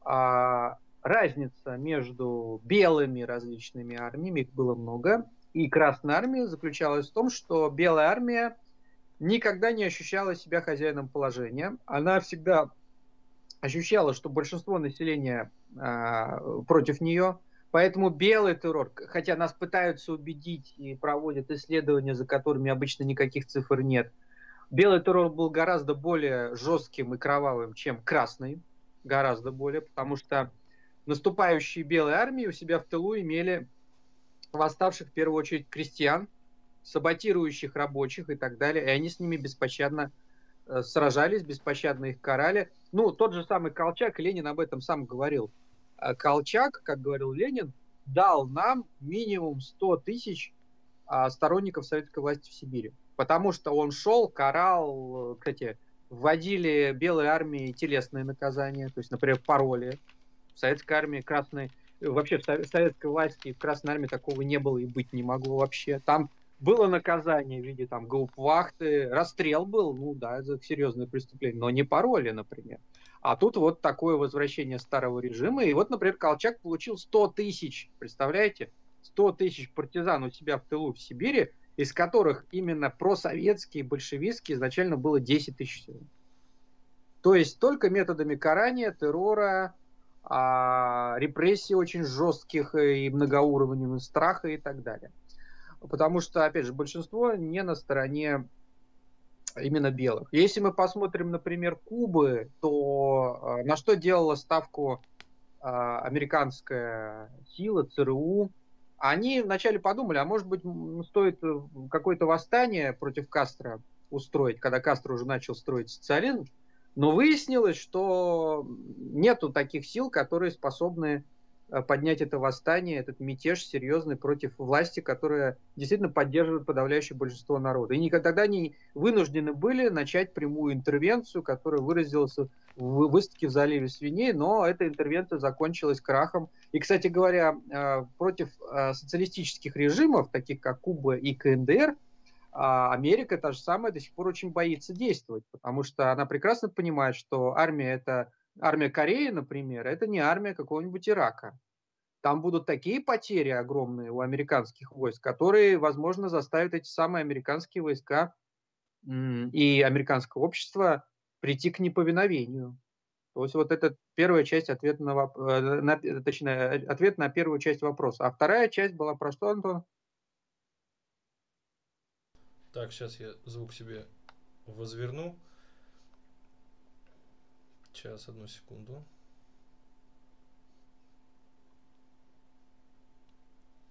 А то я уже забыл про вторую часть. Какие слабые места имеют молодые республики? Ага. Молодые республики имеют слабое место, в первую очередь, э, связанное с тем, что им приходится, как правило, восстанавливать экономику с нуля. Э, Советская Россия преодолевала разруху, КНДР молодой после 1953 года вынуждена была из руин восстанавливать страну. Я напоминаю, что в том же Пхеньяне не было ни одного а, здания. Для этого, кстати, все молодые советские республики в плане экономики используют одни и те же методы. Они по-разному называются. В Советском Союзе это был метод 20-30-х годов ударного труда, движения ударников, стахановцев. В Корее он назывался Чхолема, ну, смысл тот же, это то же самое ударничество и так далее. А в плане армии, понимаете, в чем опасность э, вот этого враждебного окружения, которое было у любой практически Советской Республики молодой, в том, что нужно постоянно быть готовым к войне. И очень часто капиталистические государства даже стремятся не напасть, а навязать гонку вооружений, которая заставляет молодые советские республики, а, которые и без того имеют кучу трудностей в экономике, в восстановлении промышленности, тратить огромные средства. В Советском Союзе это было, кстати, до 13% а, ВВП а, бюджета да, всесоюзного, тратить именно на вооруженные силы. То есть отвлекая нужные силы от сельского хозяйства, промышленности, образования, науки и так далее. Но в том-то и специфика плановой экономики, что она позволяет, позволяет эти трудности преодолевать. Как их преодолел Советский Союз, как их преодолел КНДР, Куба и так далее. Так что проблемы советские молодые республики свои знают и с этим борются. А армии создают действительно боеспособные, мотивированные, которые готовы, кстати, оказать, я забыл об этом говорить, но это отдельная тематика, интернациональную помощь далеко за пределами своей страны, между прочим. Да, следующий вопрос. Э, вопрос задает Петр Фаберже, наверное, родственник. Почему проиграли революции в Финляндии, Эстонии и Баварии? Потому что они были задавлены прямой военной интервенцией, жесточайшим террором а, и, в первую очередь, карательными силами. Вот и все. В Финляндии, мы знаем, была интервенция немецких войск. А, ну, там были, конечно, и объективные обстоятельства, согласно которым а, вот это вот крестьянство в основном воевало на стороне белофинов, да, и так далее. А в Венгрии, опять-таки, да, произошло это потому, что контрреволюционные силы сумели мобилизоваться, сумели получить поддержку от той же Антанты и так далее. И еще важным моментом было то, что в ходе советско-польской войны советские войска не сумели выйти границам Венгрии, и не сумели оказать помощь тогда уже, конечно, затухающие, побежденные, но готовые вспыхнуть а, венгерской революции. И это, кстати, у меня было небольшое видео на канале Ленру Лайф в 2020 году записано. Оно как раз называлось а, «Юбилей завершения», а, точнее, «Юбилей краха идеи, по-моему, мировой революции». Потому что как раз-таки поражение в советско-польской войне – прервала вот эту череду успехов, череду побед, череду постоянных наступлений.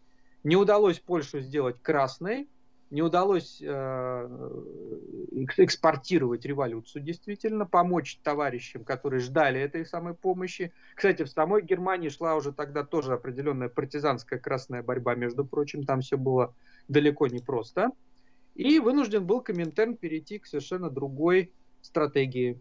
А, более затяжной и работающий на перспективу, и в основном работающую на страны, ну, я обобщаю, конечно, там mm-hmm. были определенные тоже споры, на страны колониальные и страны в основном Азии.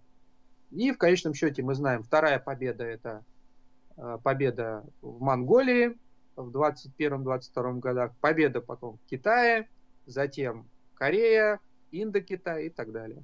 А у Сталина вообще на конец 40-х, 50-х годах вообще были далеко идущие планы э, по поддержке революции и на Индонезии, и на Филиппинах, и в Индии. То есть э, э, я думаю, что если, мы, если бы Сталин дожил до 63 -го года, карта социалистических стран была бы несколько другой, красного цвета было бы гораздо больше. Но это тема другой передачи. Ну, э, такой вопрос про сияющий путь, естественно. Про угу. пару слов просят рассказать про Сендера Люминоза. Сендера Люминоза это маоистская революционная организация, которая, а, как и другие маоистские организации в Индии, на Филиппинах, исповедовала путь вот той самой затяжной народной борьбы. Принципе, в 80-х, 90-х годах у них были успехи. Они контролировали, наверное, около трети территории Перу. Но в конечном счете государство, так, так бывает, так бывает, что государство сил оказывается достаточно, чтобы подавить. А, сумело, кстати, арестовать а, Гусмана, предводителя, который недавно, к сожалению, умер в тюрьме сумела сократить очаг э, до небольших э, территорий. То есть там война, она продолжается, партизанская, но в таком вяло текущем состоянии. Кому интересно, погуглите, пожалуйста, на Ютубе. У меня недавно вышла лекция, которую я аж больше года назад, по-моему, рассказал, как раз посвященное Сендеро Люминоза. Там все я подробно рассказываю про то, почему в Перу, почему именно Сендеро Люминоза, почему проиграли. А, переадресую, потому что сейчас, если буду рассказывать, это минимум на час будет. Ну да, там вкратце, так, вопрос, вкратце, вопрос так. крепко обширный. Так, снова Игорь Шардыка нам задает вопрос, не является ли ключевой предпосылкой удачной партизанской войны стихийное единство идеологии народных масс? Э, в скобках приписывает вызванное естественно объективными условиями. А, по поводу вот этого вот стихийного единства э, не всегда, но такое бывает. Я приведу два примера. Первый пример – это э, Мао, который, кстати говоря, всегда говорил, что вот в эту самую партизанскую войну надо включать и не только, получается, таких правоверных марксистов, правоверных коммунистов. Нужно иногда сотрудничать и с национальной буржуазией, которая стремится, например, к э, обретению независимости той или иной страны, когда она ведет борьбу с захватчиками. То же самое, например, говорил Ким Ир Сен. Он говорил о том, что в ходе войны, и, кстати говоря, его фактически поддержал в этом Сталин, в ходе вот той самой антияпонской борьбы в Маньчжурии и на территории Кореи, что в ходе этой самой борьбы необходимо поддерживать э, и включать в свои ряды всех честных патриотов. Даже если они, например, религиозные деятели, между прочим. Потому что, я напоминаю, до сих пор в парламенте КНДР э, заседает ее, избирает партия Чхонгудо Чонгудан. Это партия вообще-то религиозная.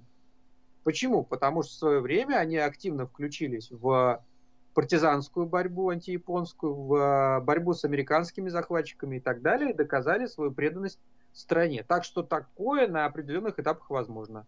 А на определенных этапах невозможно, потому что, опять же, в ходе гражданской войны в России мы наблюдали примеры того, как э, разница интересов, например, националистов в тех или иных национальных окраинах, ну, например, если мы говорим про Грузию, да, или Азербайджан, или Армению, входило в противоречие с позицией местных, опять же, армянских, грузинских, азербайджанских коммунистов.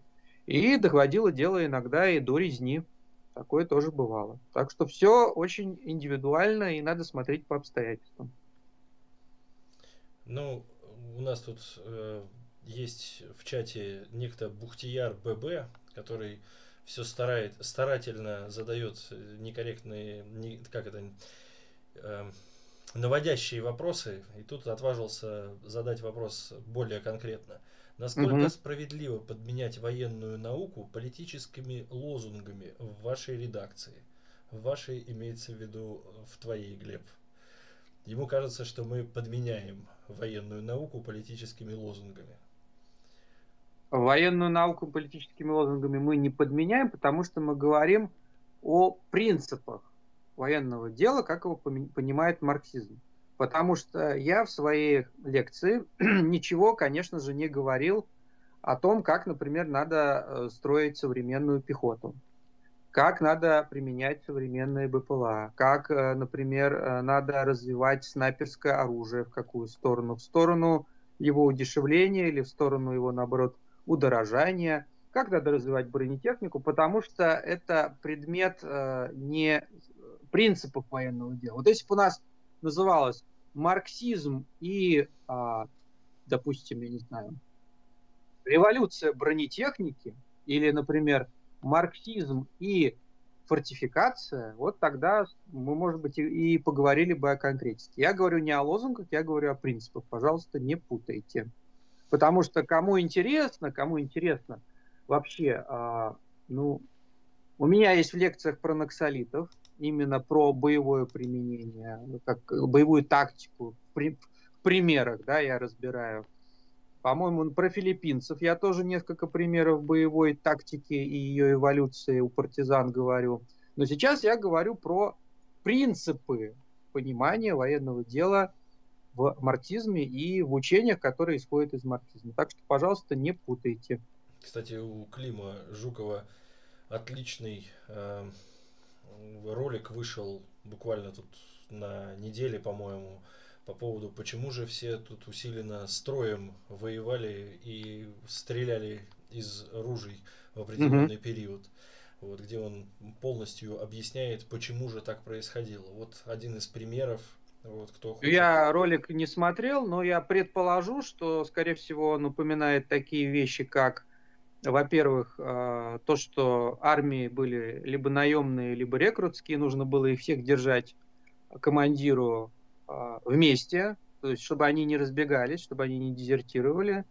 И, наверное, еще потому что в ходе тогдашних сражений, потому что порох был совсем другим, в дыму постоянном этом, просто если солдаты в рассыпную будут действовать, их потом опять-таки не собрать. Наверное, он об этом говорит. Нет, там э, в другую э, сторону он рассказывал о том, что э, возможность точной стрельбы у производимых тогда вооружений, вот, она была никакая, и, соответственно, если вы хотели хоть какую-то кучность боя применить, вы должны были стоять друг к дружке рядом, mm Вот. Да, да, Иначе да. конница вас всех по одному бы затоптала.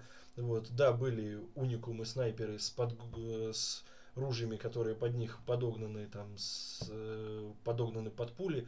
Точнее, пули, пули под них подогнаны. И понятное дело, что там можно было, грубо говоря, и в белке в глаз э, попасть. Вот. Но в большинстве своем у армии тогда такого вооружения Э, повально ну, не было. То есть как раз-таки э, Клим Александрович, он как раз говорит, вот был такой уровень производственных отношений, который позволял производить именно такие ружья, которые не давали кучную стрельбу действительно. Там, кстати, даже было, э, между прочим, в дуэлях, да, было. Почему дуэль на пистолетах? Потому что настолько неточное оружие, что тут очень попахивает все божьим судом таким. Ну, это знаем, да, еще со времен а, древних германцев, когда вот как бы ты дерешься, и Бог решает, кто сильнее, тот и прав, грубо говоря. Потому что стрелял, допустим, э, целился в Дантесу году в голову, да, а попало в плечо. Потому что настолько все это не точно. Да, да, да, да, совершенно верно. И вот как раз именно такая стратегия вытекает из производственных отношений. А я вот просто э, сказал по поводу именно политического устройства, которое не позволяло э, мобилизовать людей, потому что им эта война была совершенно не нужна, поэтому в основном армии были рекрутские и наемные, а как их, э, грубо говоря, управлять? Они же тоже могут разбежаться, дезертировать, они должны быть постоянно вместе, чтобы их еще и видно было всем. Да, так что да, это все вытекает из тех или иных производственных отношений. Да, следующий вопрос. Так, ну пока к следующему вопросу не перейду, хочу еще всем порекомендовать по поводу белого террора э, изучить книжку Ильи Сергеевича Радьковского, нашего питерского да. историка. Э, называется она «Хроники белого террора». Э, великолепная книга. Илья Сергеевич занимается этим, мне кажется, всю жизнь изучением этого вопроса. Поэтому очень крупный специалист. Книги Поддерживаю. Очень рекомендую к прочтению. А, так, ну что, я предлагаю всем э, задать вопросы, если они остались. Если нет, то мы постепенно будем уже закругляться. Поэтому, э, если у кого-то есть мысли, э, то задавайте свои вопросы, пишите большими буквами вектор и э, пишите большими буквами слово вопрос и после этого свой вопрос. Я хочу задать вопрос э, поподробнее по поводу Клаузевица и его э, тезисах о войне. Все-таки, угу. если его фигуру рассматривать, э, что можно о нем сказать еще? Ну, я только, чтобы не углубляться далеко, да, ну, да, я конечно. кратко про его биографию, потому что про него, опять же, отдельная передача. Он вывел, помимо того, тезиса э, именно принципа войны, да, что война это продолжение политики иными средствами вооруженными, он вывел четыре принципа, которые вообще э, определяют стратегию любой армии, в том числе революционной. Что сделать для того, чтобы победить? А, на самом деле эти принципы очень простые. Вот это может быть этот э, товарищ, который э, про военное дело там говорил, что мы не про это говорим. Mm-hmm. Может быть, он сейчас удовлетворится. Потому что вот эти как раз четыре принципа, они входят в основу, в принципе, любой доктрины, да, любой стратегии и так далее. Первый принцип – это э, то, что нужно все силы держать в напряжении и в постоянной боеготовности. Ну, это понятно, да? У тебя армия всегда должна готова быть выполнить задачу, особенно если идет война. Потому что если армия не боеспособна, если у тебя части разбросаны и не готовы к бою, то их по частям могут уничтожить. Это, в принципе, банальный принцип. Второй принцип – это нужно уметь. Вообще смысл вообще стратегического искусства заключается в том, что даже если у тебя сил меньше, чем у врага, ты должен уметь а, их концентрировать в направлении главного удара, и в этом направлении количество твоих войск должно превосходить количество войск врага. Вот именно здесь, грубо говоря. Ну, а обычно мы знаем, при наступлении на обороняющегося противника до сих пор в большинстве армий мира говорится, нужно иметь трехкратное, а лучше всего пятикратное превосходство, допустим. Да, то есть вот в этом самом участке, а, где ты нападаешь на врага, в решающем участке. Третий принцип – это то, что ты должен быть а, эффективным, как говорит сейчас, тайм-менеджментом заниматься. Ты должен уметь по времени темпы своего наступления, отступления, подготовки к обороне придерживаться, потому что на войне выигрывает в том числе и тот, кто умеет работать со временем. И четвертый принцип – это а, то, что главное, что позволяет победить, это развитие успеха. Допустим, ты прорвал фронт в одном месте, сумел создать превосходство, прорвал, прорвал фронт, а дальше ты должен эффективно вести наступление, чтобы враг не сумел э, сориентироваться, не сумел создать новую оборону, не сумел сконцентрировать отступающие части, и ты должен их по частям э, разбивать. Ну, вот тот самый принцип ведения любой войны, создание, кстати, до сих пор да, ничего умнее не придумали, как создавать те самые котлы, окружения, в которых враг э, из-за того, что у него нет подвоза боеприпасов, подвоза оборудования какого-то, подкрепления, вынужден так или иначе сдаваться. Правда, и, кстати говоря, это Энгельс на это указывал, есть случаи уникальные, которые ну, были уникальны в XIX веке, а сейчас это далеко не уникальный случай. Сейчас поговорим э, о чем. Я позволю себе буквально две минуты рассказать. Я говорю про уличные бои. Вот когда население Земли было в основном крестьянским, а городские бои были редкостью, в основном это были штурмы крепостей, кстати, да, а уличные бои были редкостью, и эти самые э, бои уже тогда, в принципе, показывали, что они могут сковать значительную армию противника. А вот уже ближе к нашему времени, когда происходит процесс урбанизации, когда города растут, население городское растет, города, они способны удерживать долгое время большую армию противника, несмотря на то, что в самом городе воюет небольшая, слабая, но мотивированная армия. Пример такой можно привести и э, тот же Сталинград, допустим, да, и какие-то новые примеры, например, Масул, который в течение по-моему, если не ошибаюсь, 9 месяцев взять не могли при полном техническом превосходстве. Да, но это, это мы сейчас уходим именно в военную тактику, в какие-то отдельные примеры боев и так далее. Там немножко в сторону ушли. Да, еще вопросы? Ну, у нас Бухтияр э, так и не унимается. Э, Хорошо. Задает э, э самый, мне кажется, простой вопрос – Э, чем белый террор лучше красного террора? Это вопрос ради интереса порассуждать.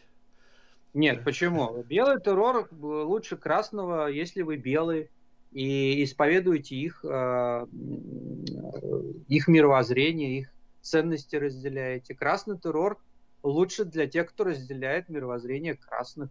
Какие, какие проблемы? Это и есть классовая борьба. Между прочим, э, очень хорошо показанное э, Шолоховым произведение «Тихий дон», когда там Харун Жибунчук говорит, либо они, либо мы, середки нету. И он бы, как он говорил про Калмыкова, которого расстрелял, он бы нас стрелял, не выпуская папироски изо рта. Ну, это когда дело доходит до того, что классовое противостояние – переходит в разряд вооруженного конфликта, очень жестокого, безусловно. Хотя войны все жестокие, если так разобраться. Вот, там действительно речь идет уже непосредственно о том, что кто победит. И понятно, что, например, какой-нибудь, для какого-нибудь нациста успехи 41 года гитлеровской армии это хорошо. А для меня, допустим, это плохо. И, например, развалины Берлина, в которых погибают э, нацистские солдаты, для меня это хорошо, для него это плохо. Это и есть классовый подход. Какие проблемы? Это, это была провокация, что ли, была? Что-то какая-то слабенькая. очень слабенькая. Ну и нужно не забывать, что все-таки в начале был белый террор, а потом красный. Мы можем вспомнить тот же самый, по, если смотреть по Санкт-Петербургу, у нас тогда по, да, по Петрограду, Петроград. да, по Петрограду.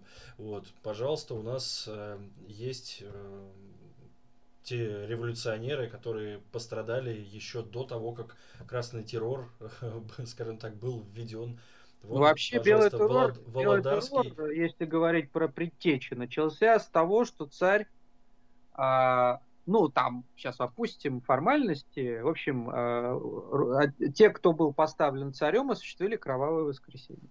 То есть начали стрелять по народу, который мирно, мирно вышел на демонстрацию. У меня, кстати, есть ролик в рамках проекта «История революции 905-907 годов», посвященный Кровавому воскресенью, Папу Гапону, там несколько роликов, посмотрите, очень интересно. Но если мы берем революцию э, Октябрьскую 17 года, то она действительно была фактически бескровной. И репрессий вначале это действительно не было против белых. Это как раз когда белые начали э, восстание проводить на Дону, на Урале, потом был чехословацкий мятеж, потом были конкретно террористические акты против Урицкого того же самого. У нас, кстати, так в, вот я об этом и говорю, что Володарский, потом Урицкий, ну, вот, кстати, покушение, Урицкий... покушение на Ленина, да, безусловно. Ну, вот, Ленин, Ленин, по сути, стал, мне кажется, последней каплей, а Урицкий, он до последнего же говорил, что да, да, да не надо, да не надо там какой-то террор осуществлять на эту тему. Да, он был, он был противником да, террора. Был противником. И, да, это совершенно верно. Но тут речь идет как раз о том, что э, как раз-таки революция, революция, она было такое выражение, триумфальное шествие советской власти. Она установилась по всей территории Российской империи, ну, за исключением территорий, которые были оккупированы тогда немцами, австро-венграми, понятно. А, практически бескровно. Только в нескольких городах были вооруженные столкновения, включая Петроград, Москву, Ташкент и так далее. Так вот, в этих э, событиях показа, показалось, что советы, в которых большинство имели большевики левые эсеры, это та власть, которую народ хочет.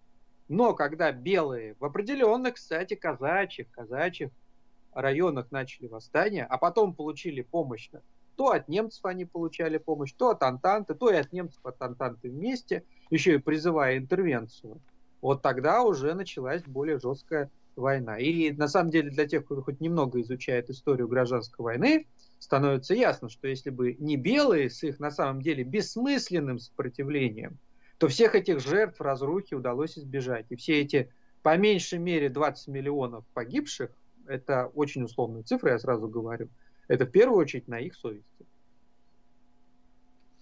Ну, вопрос у нас есть э, такой, больше, наверное, за жизнь.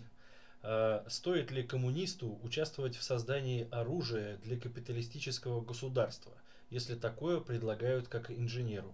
Я отчасти, наверное, начну сам отвечать. Ну, если ты инженером стал по такому вооружению в капиталистическом государстве, то ты же зачем-то туда шел. Вот. Если у тебя есть выбор чем-то другим заниматься, вот, и тебе это прийти, не занимайся. Если у тебя дети по лавкам сидят и им есть нечего, вот, то делай, что умеешь, и зарабатывай своей семье э, свои деньги так, как умеешь, если по-другому не можешь. Глеб? Ну, да, если мы берем этические проблемы, то вот ты примерно ты, сказал, как они должны быть решены. А что касается, э, кстати, действительно, это, это вопрос э, выбора работы.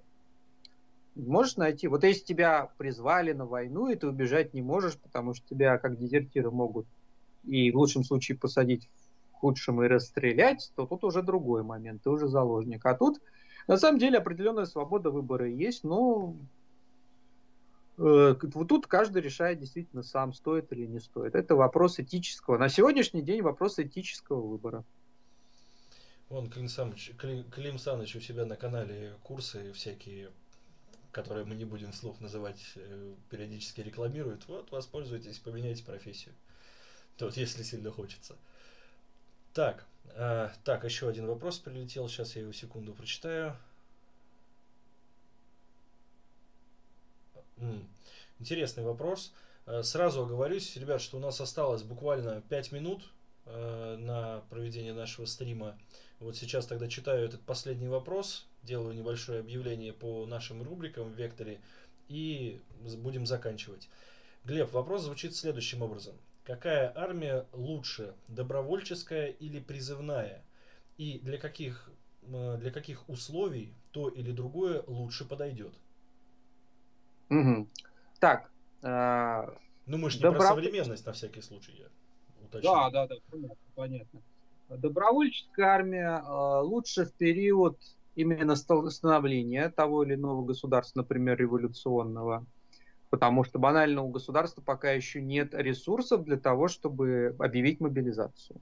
Кстати, большевики начинали с добровольной армии, но, как мы знаем, перешли достаточно быстро к мобилизационной. Мобилизационная все-таки лучше, которая, потому что она позволяет мобилизовать большое количество людей.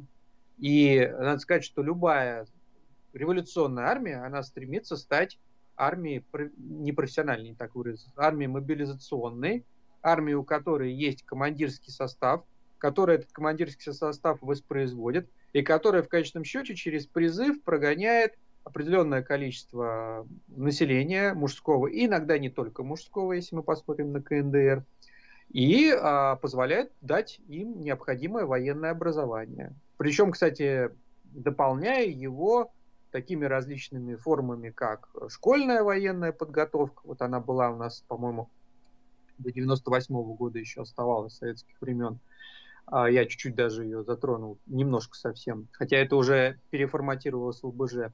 Различные ДСАФы, АСВ и так далее.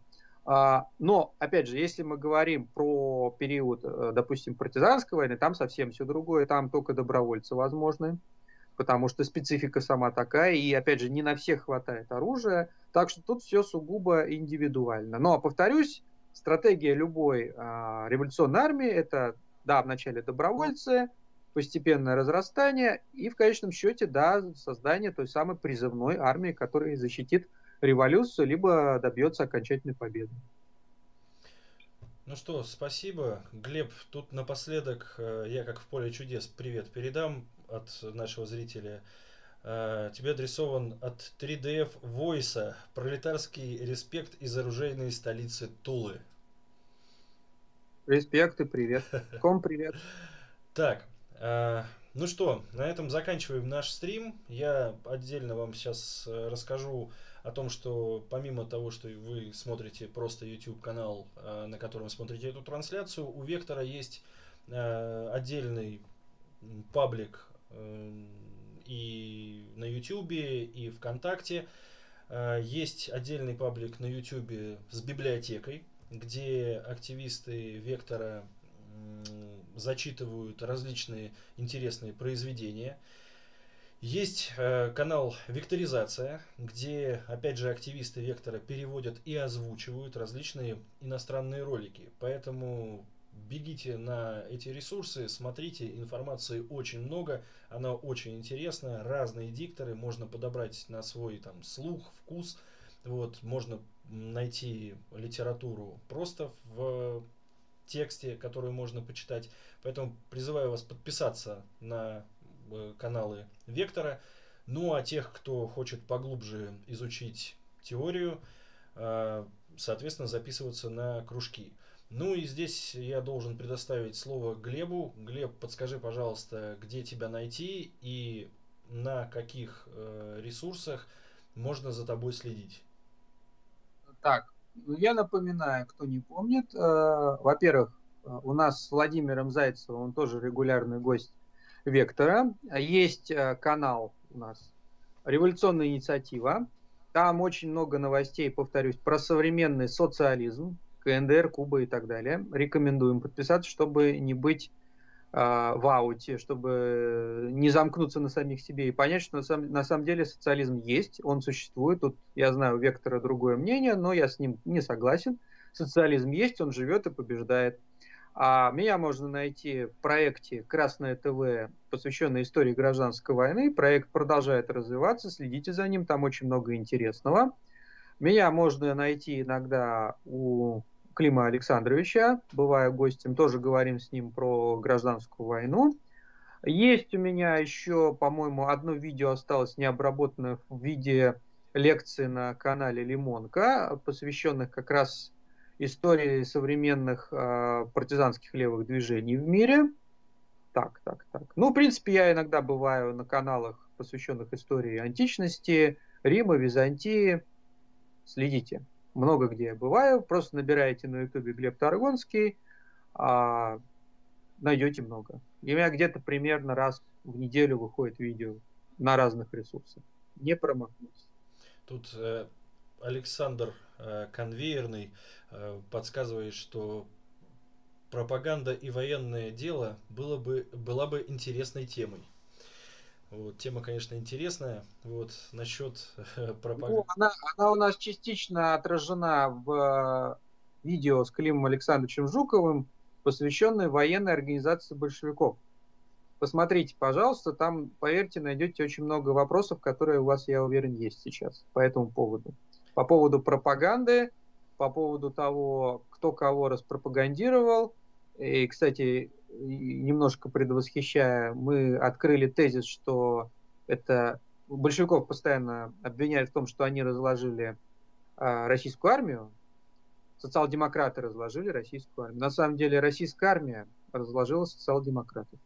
Посмотрите, пожалуйста, как это произошло. Очень интересно будет. Вот, а насчет э, пропаганды, сейчас рекомендую посмотреть э, цикл роликов. Есть такой питерский, насколько я знаю, питерский режиссер Иван Диденко. Э, он сейчас цикл запустил по пропаганде в иностранных фильмах. И он там разбирает э, сейчас фильмы Спилберга, Э, список Шиндлера у него сейчас есть, и есть у него «Спасение рядового Райана». Безумно интересно, поэтому всем рекомендую. Ну что, про Вектор рассказал, Глеб про свои ресурсы рассказал. Лекция проведена, на вопросы ответили. Глеб, большое спасибо. Так что, надеюсь, до следующего раза тему отдельно, естественно, согласуем. Всем Ком, привет. Все. Большое спасибо. Всем пока.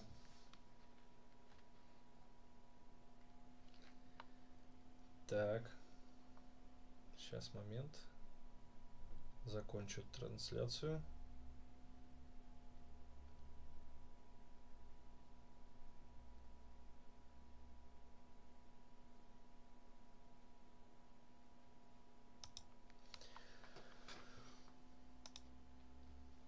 Так, все.